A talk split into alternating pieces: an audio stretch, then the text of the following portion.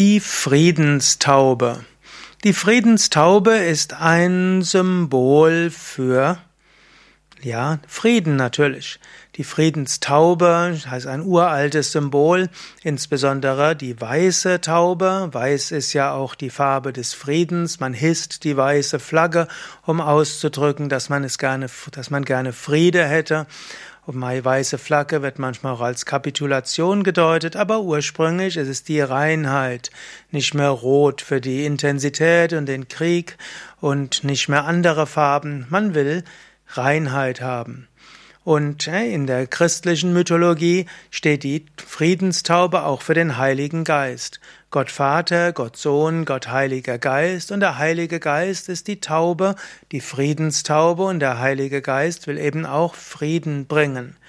Und in diesem Sinne, auch die Taube ist natürlich ein friedvolles Geschöpf.